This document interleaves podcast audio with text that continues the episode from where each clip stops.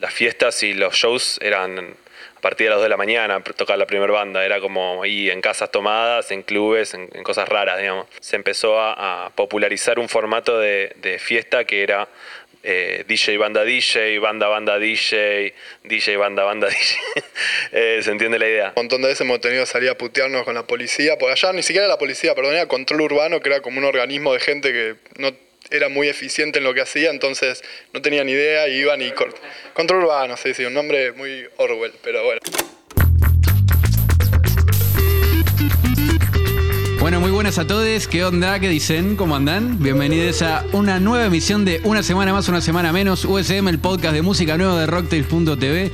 Cada vez nos lleva a lugares más insospechados este podcast. Tincho, yo soy Manu Masqui.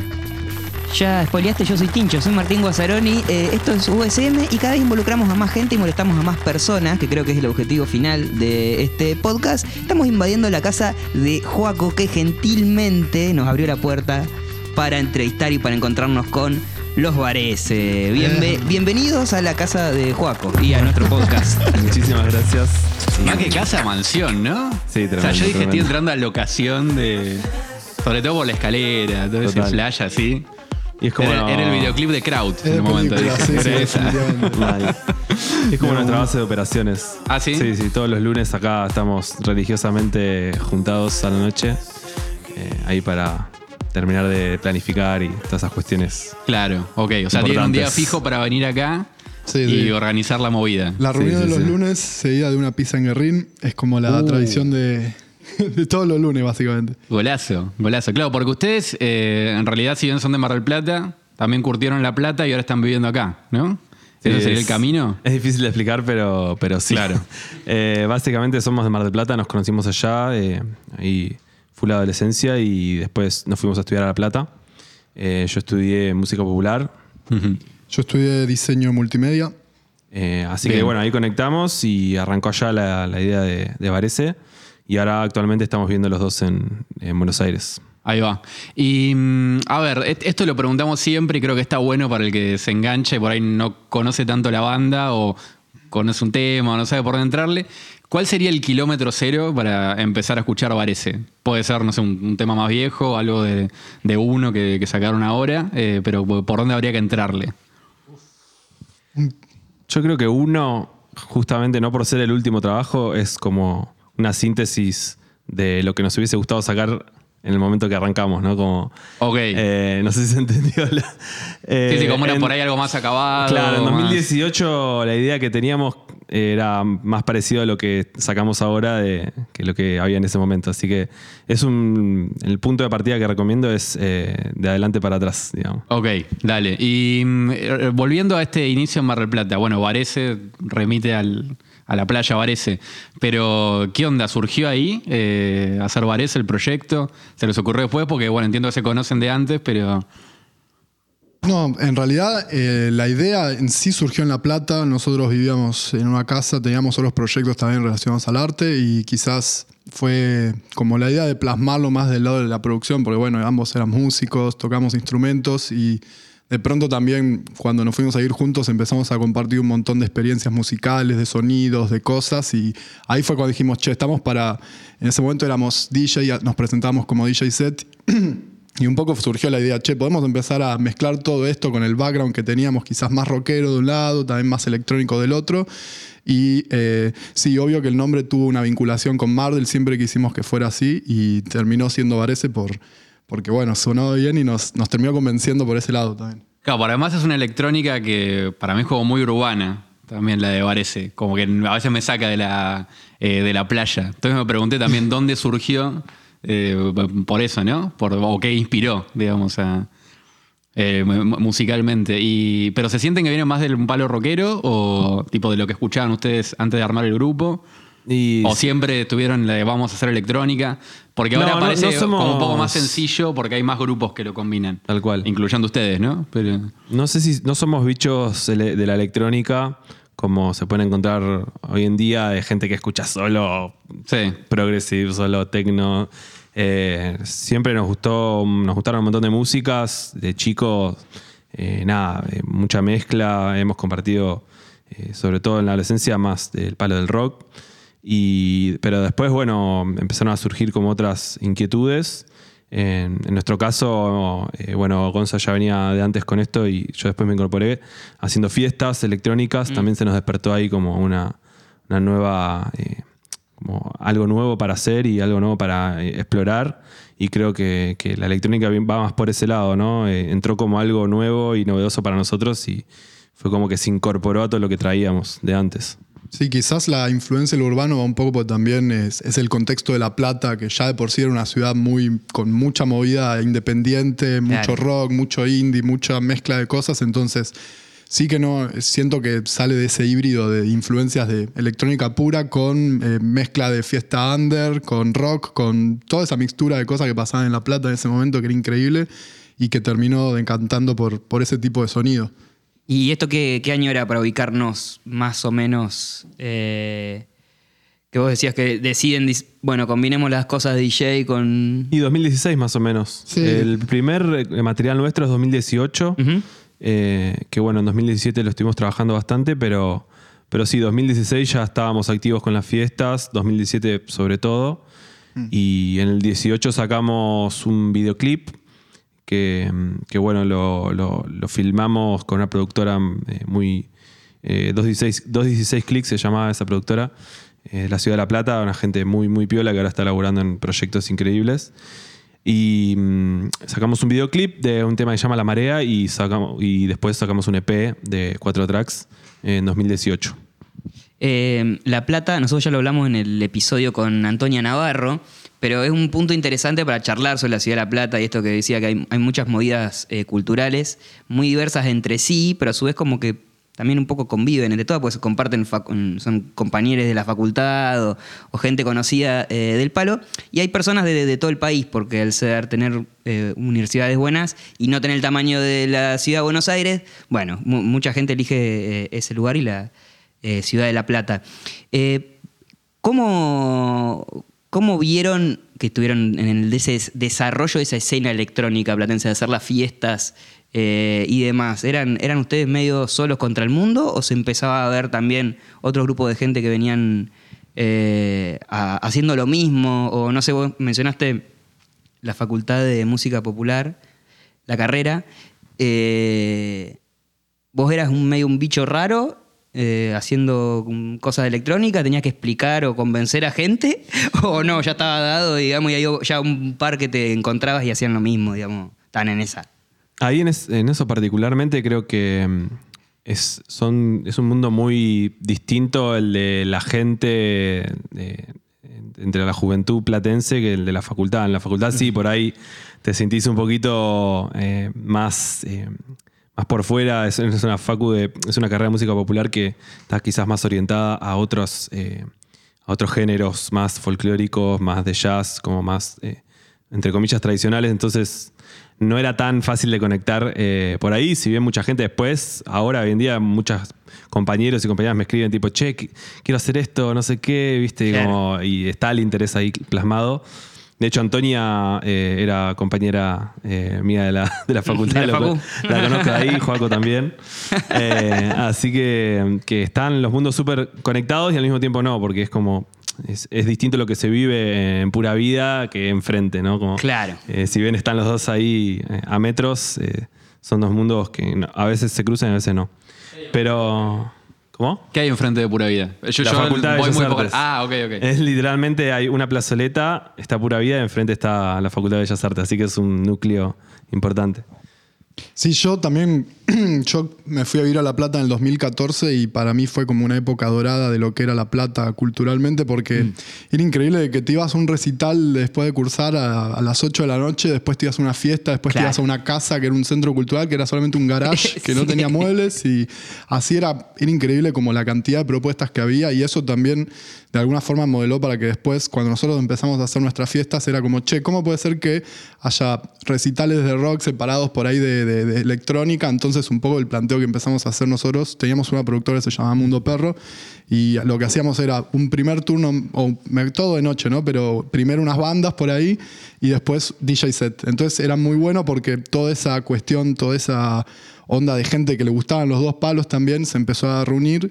Y bueno, y medio que también fue como natural que muchos proyectos, eh, no sé, pienso en los peces también, cómo pasaron de su sonido bien rockero a incorporar elementos electrónicos, eh, nuestras fiestas también medio contemporáneamente y algunos proyectos más, eh, nombrar Fuzz de Ley, hay un montón en realidad, pero había muchas bandas que que casi naturalmente empezaron a incorporar un montón de sonidos, quizás por una búsqueda estética, así como también por cómo se estaban dando las cosas. La gente también estaba con ganas de, salir más, se ponía de a poco más manija, por decirlo de alguna forma, y creo que todo se fue dando naturalmente, pero al mismo tiempo muy acompañado, muy en bloques. Yo en eso, como decía él, siento que en los ambientes en sí no, no se dudaba, era algo muy natural entre todos y y sí que lo sentí acompañado como por bloque de La Plata y que se fue desarrollando algo que hoy en día también hizo que hubiera un montón de artistas nuevos, jóvenes, que estén rodeados en la electrónica, bueno, bandas también que ya no están y todo, pero que sí que se transitó algo de, esa mezcla de, estilos, de cosas, de gente viniendo de todo el país, de estudiantes, que estuvo buenísima.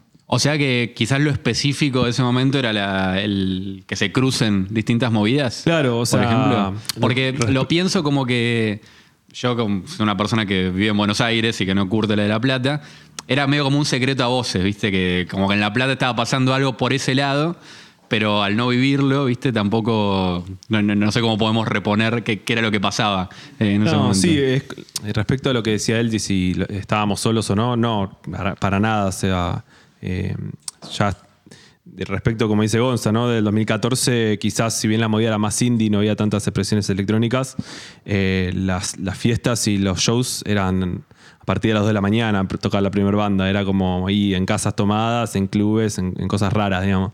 Entonces, eh, trayendo todo eso, se empezó a, popularizar un formato de, de fiesta que era eh, DJ banda DJ, banda banda DJ, DJ banda banda DJ. Eh, se entiende la idea. Eh, pero, por ejemplo, no sé, se me ocurre en los centros culturales como La Rosa China, que era, era ahí en Tolosa. También como desde otro palo totalmente distinto y quizás tardamos tiempo en, conectarnos como personalmente con ellos. Estaban haciendo algo muy parecido a, lo que hacemos nosotros en, el centro y nada, muy loco como se, fue dando así y, como te digo, era más, el formato era lo que le terminaba de dar también el, espíritu a, las fiestas en ese momento. Claro, que, qué interesante eso de mezclar dos, movidas y dos formas de hacer un evento también. Eh, y esto que por ahí vemos, bueno, en los shows de peces raros que, que por ahí tocan ellos y después cierra alguien más en vez de que alguien les abra, bueno, como lógicas que se dan en, por ahí en el mundo de la electrónica es mucho más normal o común y nosotros venimos un palo más rockero, más de fecha, toca la banda telonera y después toca la otra banda y listo, se terminó, no hay nada más. Eh, suena raro, pero suena muy... Eh, suena como... Eh, como que dan ganas, no sé, como que ah, suena atractivo.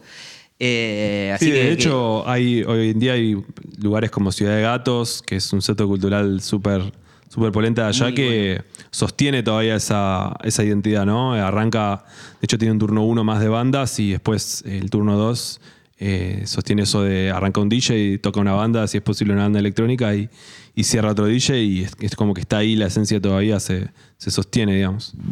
¿Y qué onda eh, tocar en una casa tomada o en una casa, bueno, no es una casa tomada, pero en un centro cultural que es una casa? O imagino que en, en algún momento tenés algún enfrentamiento con la policía. O con la municipalidad. Digo, porque acá pasaba también, digo, post Cromañón, el lugar para tocar era una casa y no era un lugar habilitado o era un lugar difícil de. Digo, ¿cómo era lidiar con eso? Va, sigue siendo así, capaz, no sé. Sí, sí, sí, eso creo que sigue siendo. De hecho, un montón de veces hemos tenido que salir a putearnos con la policía. Por allá ni siquiera la policía, perdón, era control urbano, que era como un organismo de gente que no era muy eficiente en lo que hacía, entonces no tenía ni idea. Y control urbano. Control urbano, sí, sí, un nombre muy Orwell, pero bueno. Estaban ahí y eran los encargados de hacer todo ese tipo de operaciones y con la cantidad que había era medio una cuestión de suerte en un momento. Quizás había momentos en los que eran más permisivos, sobre todo en esos años que digo, en 2014, a un poco antes, a 2012, 2010. Se habla, yo no estaba, pero también se habla mucho de, ese, de esa expansión de los centros culturales y todo, pero que de a poco se fue perdiendo y bueno, hubo una persecución fuerte para tratar de bajar todas esas cosas. Algo de sentido podría llegar a tener, pero en un montón de casos eran completamente injustificables y bueno. ¿Y cómo es ahora capaz se fueron profesionalizando esos lugares? No, O- esos lugares no. Yo creo que ahora lo que, lo que pasa es como. Siento que los lugares eh, empezaron a incorporar propuestas más electrónicas. Fue como al revés, digamos. La mis- en la misma gente eh, hizo emerger toda una movida que. Ah, como una demanda de- Claro, como que ese no, no se puede tapar. Entonces, los mismos lugares empiezan a incorporar. Pone pura vida, tiene fiestas electrónicas. Hablo que hace 10 años. Bueno, no sé cuándo- no sé si tiene 10 años el lugar, pero. eh, tiene más, ¿no? Eh, algo que hace un par de años era impensado. Y así con todos los lugares están buscando a ver cuál es la productora que, que- que pueden invitar para hacer algo y, y- y está como súper bien visto algo que antes eh, no era tan así. A nosotros nos ha pasado un montón de veces. No, yo electrónico no quiero. No, yo hasta tal eh, hora, hasta tal volumen, no sé qué. Y ahora es la, la realidad en los lugares oficiales es totalmente distinta. Hay como un prejuicio y como de- del lado del rockero, como cierto salir del closet de si te gusta el electrónico, si fuiste a una fiesta electrónica. Es como que siempre es mejor decir yo no, yo nunca fui, ¿no? Como no, yo ni, eh, yo ni idea, nu- eh, nunca fui. Algo grita dentro de mí. Quiero olvidarme. Algo busca sobrevivir. Y esa es la clave. Dicen que no da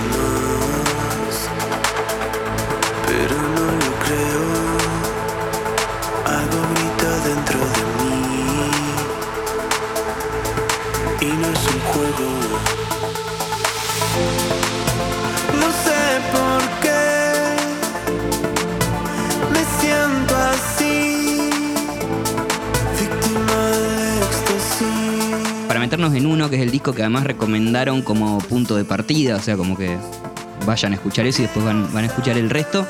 Eh, ¿Cuáles son las primeras diferencias que encuentran en la producción de este disco eh, con, el, con su primer disco, con el disco anterior que mencionaste vos al principio, que, que bueno, que era una, fue, durante todo un año, fue una producción súper larga y bueno, no sé, que quería saber esa como, ya a priori, cuáles cuáles eran las, las diferencias con el, con el disco anterior.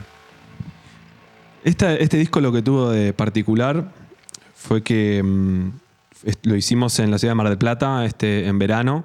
No lo había pensado, pero es verdad que nos tomó muchísimo menos tiempo que, el primer EP de cuatro temas. Este lo hicimos muy rápido. Eh, estuvimos básicamente dos meses, nos juntábamos todos los días en una casa en Mar del Plata eh, a producir y, y lo hicimos casi todos los temas eh, de cero Ah. eh, juntos, digamos. Entonces, y era la primera vez que lo hacíamos así. Eh, siempre había sido uno tiraba una idea y el otro eh, tiraba, iba completando o lo Claro. que sea. Esta vez nos pusimos como de cero, casi un tema por día, hicimos como 30 tracks. Y Claro. bueno, a partir de ahí, después de esos, de esa primera selección de, de- de tracks y todo eso, lo fuimos terminando de, de armar acá en, en Capital, digamos.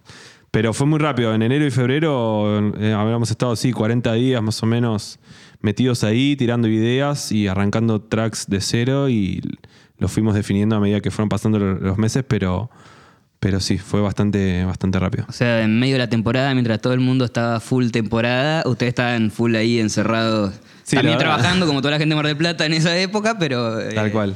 No, no, la verdad que sí, sí, nosotros también estamos trabajando ahí, Por pero eso, por eso, que en por las eso horas, como que en en las ese mood- que podíamos, que eran muchas, eh, nos juntábamos y, y le metíamos a full con eso. ¿Y mm, cómo es la dinámica ahí de hacer, es- de hacer, de producir música de a dos, de no traer nada previo, ninguna maqueta y nada para qué sumarlo? ¿Quién se sienta, quién tira, el- quién dispara el primer, eh, el primer sonidito? ¿Quién se sienta a la compu? Claro, eso. ¿Quién está sentado en la compu y quién está atrás? No, Bajando en realidad, línea, capaz se va cambiando. no Vamos sé. cambiando, tal cual. Sí, Eh, sí. Es el imaginario que uno tiene de la producción de, de estudio, de No, siempre studio. uno tira la primera piedra y después te vas acoplando. Eh, no, no hay. La compu no se puede manejar los- de a dos. eh, a dos personas al mismo tiempo, pero capaz Gonza tiene más a mano el, el tecla, entonces ahí se puede tirar unos acordes con mucha más facilidad que, que yo, que por ahí, no sé, tengo más la viola a mano, viste, como eh, distintas situaciones, pero, pero sí, generalmente tenemos como una primera parte de escucha de varios tracks, como para in- inspirarnos un poco y después arranca la, la produ derecho. O sea, escuchar otras, por ahí otras bandas que le- los inspiren. algo Claro, así. siempre tenés- armamos muchas playlists en Spotify, tipo Claro. ¿no? con 200 tracks que vamos escuchando, che, me, me gustó esto de esto, me gustó esto del otro, ¿viste? Como, eh, y vamos viendo distintas sonoridades como para partir de algo, ¿no? Después se va, o sea, si escuchás el disco, no necesariamente se parece a algo en particular, pero Sí, sí, sí, sí. tiene como un, tiene como muchos disparadores que, que nos sirven para partir de un piso, ¿viste? Por lo menos. Pero le pusieron el nombre a un tango. Sí.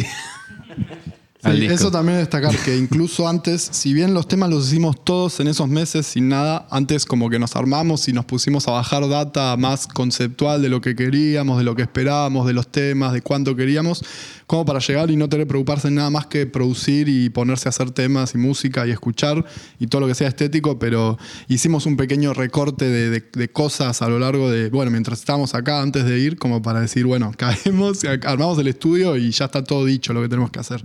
Claro, ¿y cuál era esa mirada global del disco conceptual previa?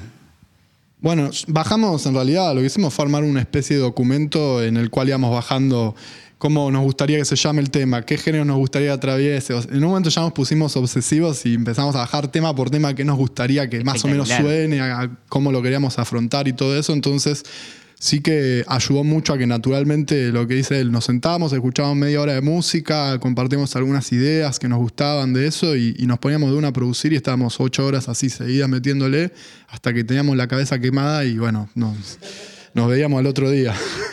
Claro, pero es una preproducción Sí, minuciosa. sí, Sí, una, una de las líneas fue también eh, llevar a un soni- llegar a un sonido más tecnoso, ¿no? Como eh, respecto a lo que habíamos sacado antes, que era por ahí un poco más explorador o más eh, distinto, no tan llevado a la pista. eh, sí hubo como una premisa ahí de decir, bueno, vamos para un poquito más apretar ahí las clavijas para ese lado. Sí, porque va al palo el disco. sí. Sí. O sea, me pasó de, de escucharlo y dije, por ahí a la mañana, y fue, upa. Está fuerte, está Ahí era el fuerte, subte. Un amigo me dijo, claro, no es para escuchar yendo a trabajar porque Claro. no, no o te- depende, bueno. no te depende dan de ganas de quedarte laburando. me dijo. claro. Pero, Pero y, sí va al palo. Y me dio un. Que, que eso también lo, lo relacioné un poco con el video de Kraut.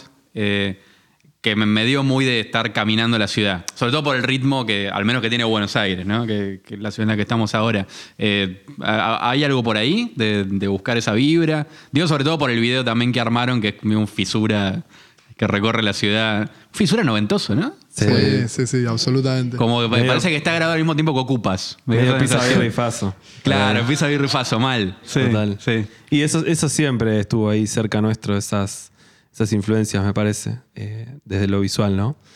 Pero, mm, pero a ver, ¿cu- ¿cuál era la pregunta? Que... Eh, no, no, ¿qué- ¿cómo pensaron ese ritmo frenético? Ah. Digo, ¿Qué se inspiró, digamos, en, por ahí en, en la ciudad, en lo que estaban escuchando? Eh, tomé eso de refe porque es una de las refes visuales del, del disco. Sí, yo creo que quizás a nivel, si se quiere, más abstracto y conceptual, lo que va alrededor del disco es como los tiempos modernos y las dinámicas de cómo uno está todo el día al palo siempre. Sí, tiene mucha influencia la ciudad, tiene mucha influencia el urbano, como dijiste. Por eso también se ven las letras, en los efectos, cómo se procesan los temas y todo eso.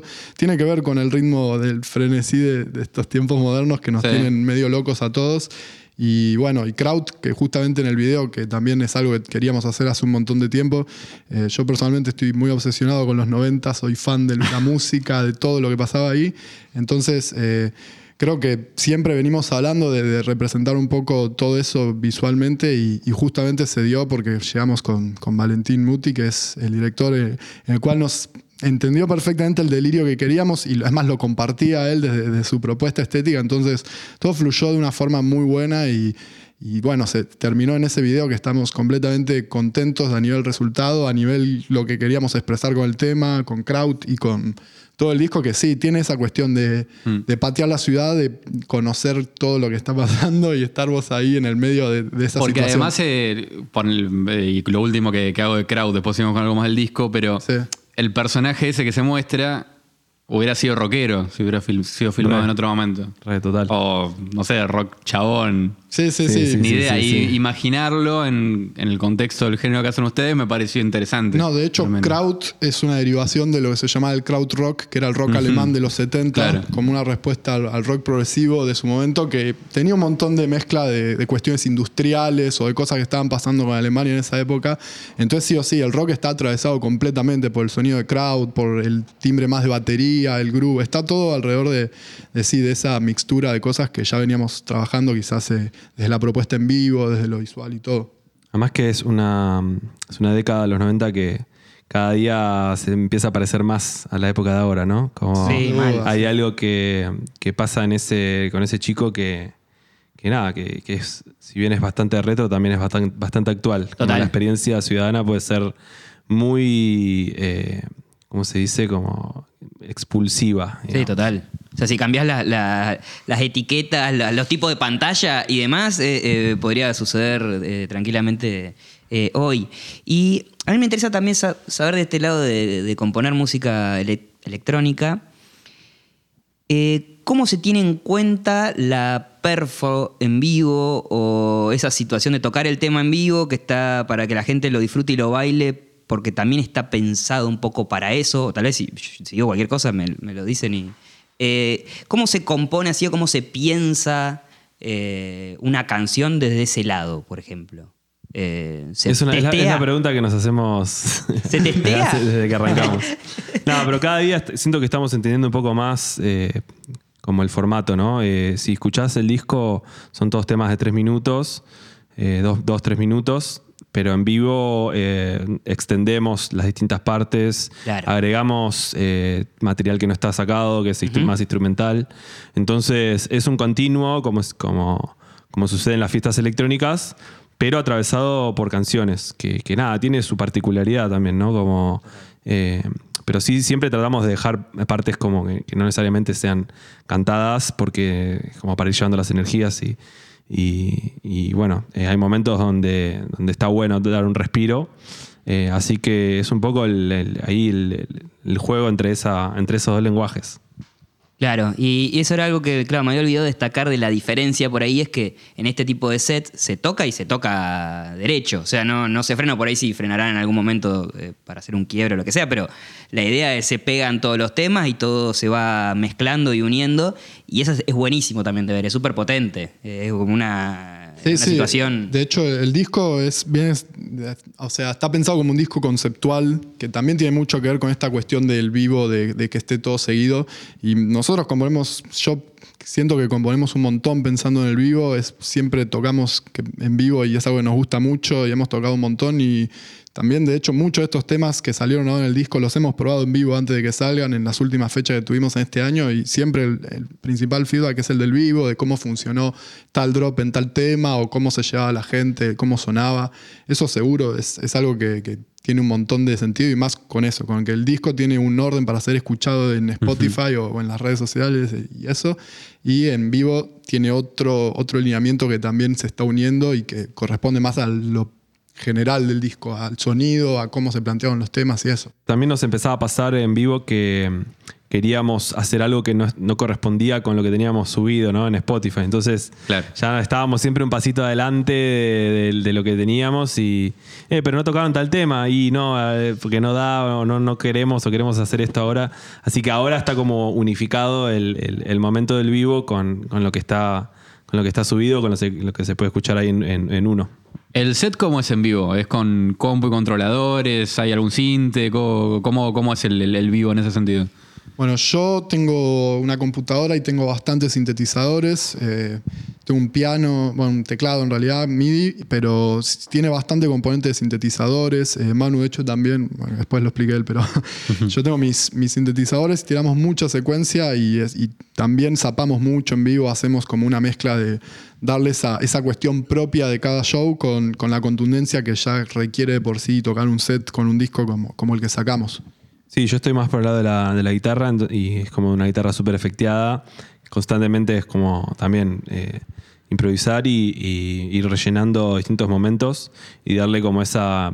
Termina como surgiendo como una identidad particular porque no es solo como sintes, sino yo estoy todo el tiempo ahí con la, con la viola tocando y, y nada, se genera ahí algo como esa, esa dualidad entre yo quizás estoy más rockero a la antigua, tipo una guitarra y una Claro. voz, y él está más encargado de todas las programaciones y, y todo lo más técnico y, bueno, técnico y también súper, eh, puede ser... eh, más eh, performático o, o más ir llevando el pulso del, del vivo, ¿no? Les preguntaba yo me, acomodo- esto- yo me voy acomodando a, a lo que va haciendo. Les preguntaba esto pensando en, bueno, muchos que escuchan el podcast vienen más del paro del rock. Y viste que medio que todavía está el, el imaginario ese de Papo diciéndole a DJ Dro que se consigue un laburo honesto, que no es mu- digo, eh, pensando que el set es poner el poner un pendrive, no sé, viste, como que está ese imaginario loco de que, de que no se toca eh, la música electrónica y más que nunca está como en, en esa, en ser unos shows muy musicales. Eh, también siento, digo, ¿lo, lo viven de esa manera también? Como de estar eh, generando música tocada en vivo de to- to- todo el tiempo. Sí, yo creo que mm, más, más allá de esa discusión. Sí, sí, que no, no la vamos a zanjar ahora, para mí es absurdo discutirlo, pero... Tal cual. Creo que naturalmente nos, nos- nos surge mm, armarlo de esta manera, digamos, como el DJ set es una experiencia que, que- que quizás eh, nos gusta hacerlo personalmente, pero no representaría tanto lo, lo que, lo que sería Varese, porque digamos, hay muchos DJs, muchos artistas electrónicos que eh, hacen temas y que simplemente, no, ni siquiera simplemente, digo, es, eh, lo tocan y lo pinchan y, y usan sus temas para generar el, el set. Pero nosotros necesitamos esa, esa añadidura, viste, de, de sintes y de, y de guitarras para que se termine de completar el, el círculo de lo que proponemos en las canciones, digamos. Eh, nos quedaría muy raro pinchar y, y tal vez ir con un solo micrófono o lo que sea, digamos, el mismo, el mismo armado tiene que ver con lo que suena, digamos, en las canciones.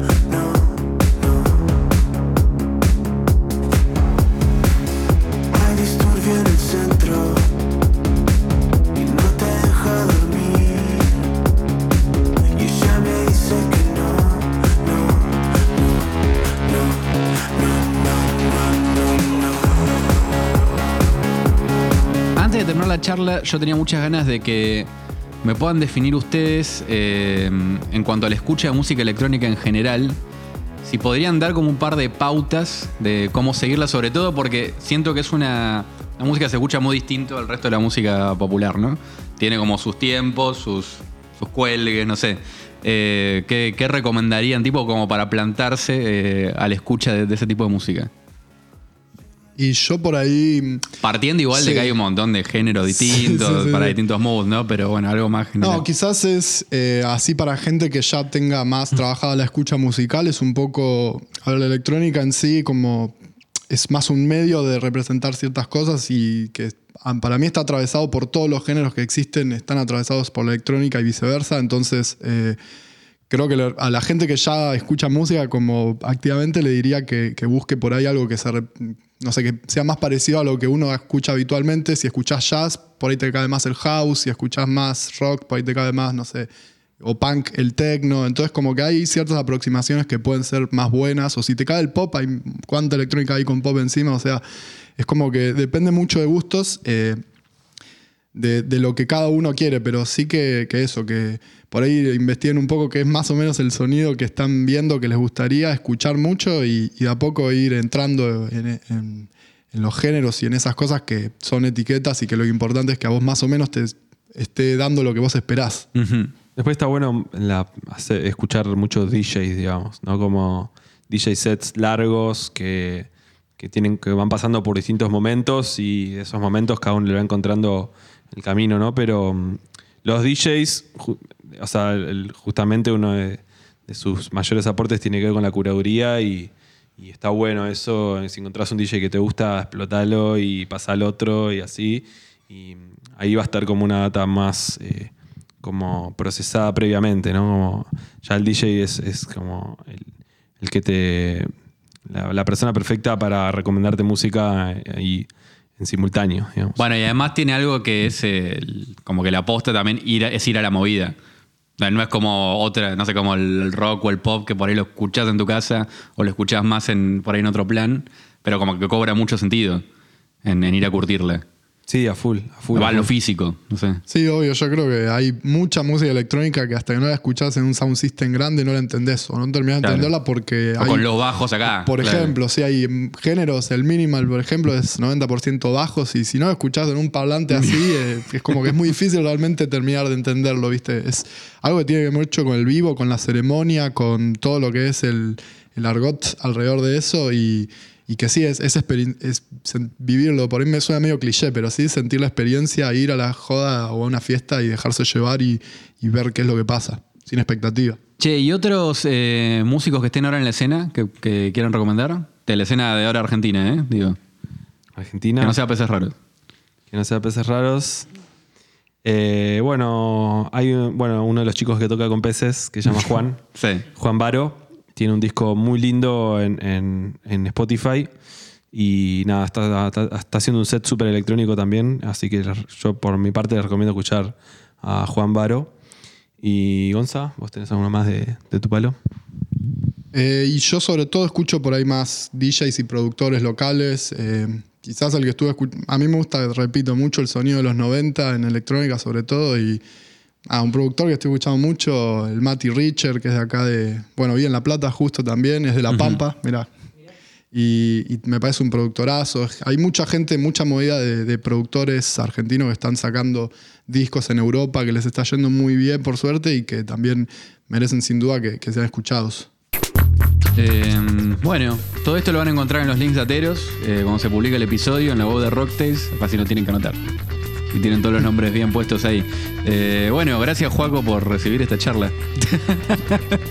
Gracias, Joaco, por. La verdad que sí, y bueno, y gracias a los Varese por coparse, che. Gracias a ustedes. Y charlar un ratito de, no solo de, de Varese, sino de música eh, electrónica. Por mi parte, hasta acá llegamos, Tincho, no sé. Eh, arroba rocktail.tv en Instagram, arroba rocktails en Twitter. Y será hasta el próximo episodio. ¿eh? Nos vemos. Bueno, Muchas gracias.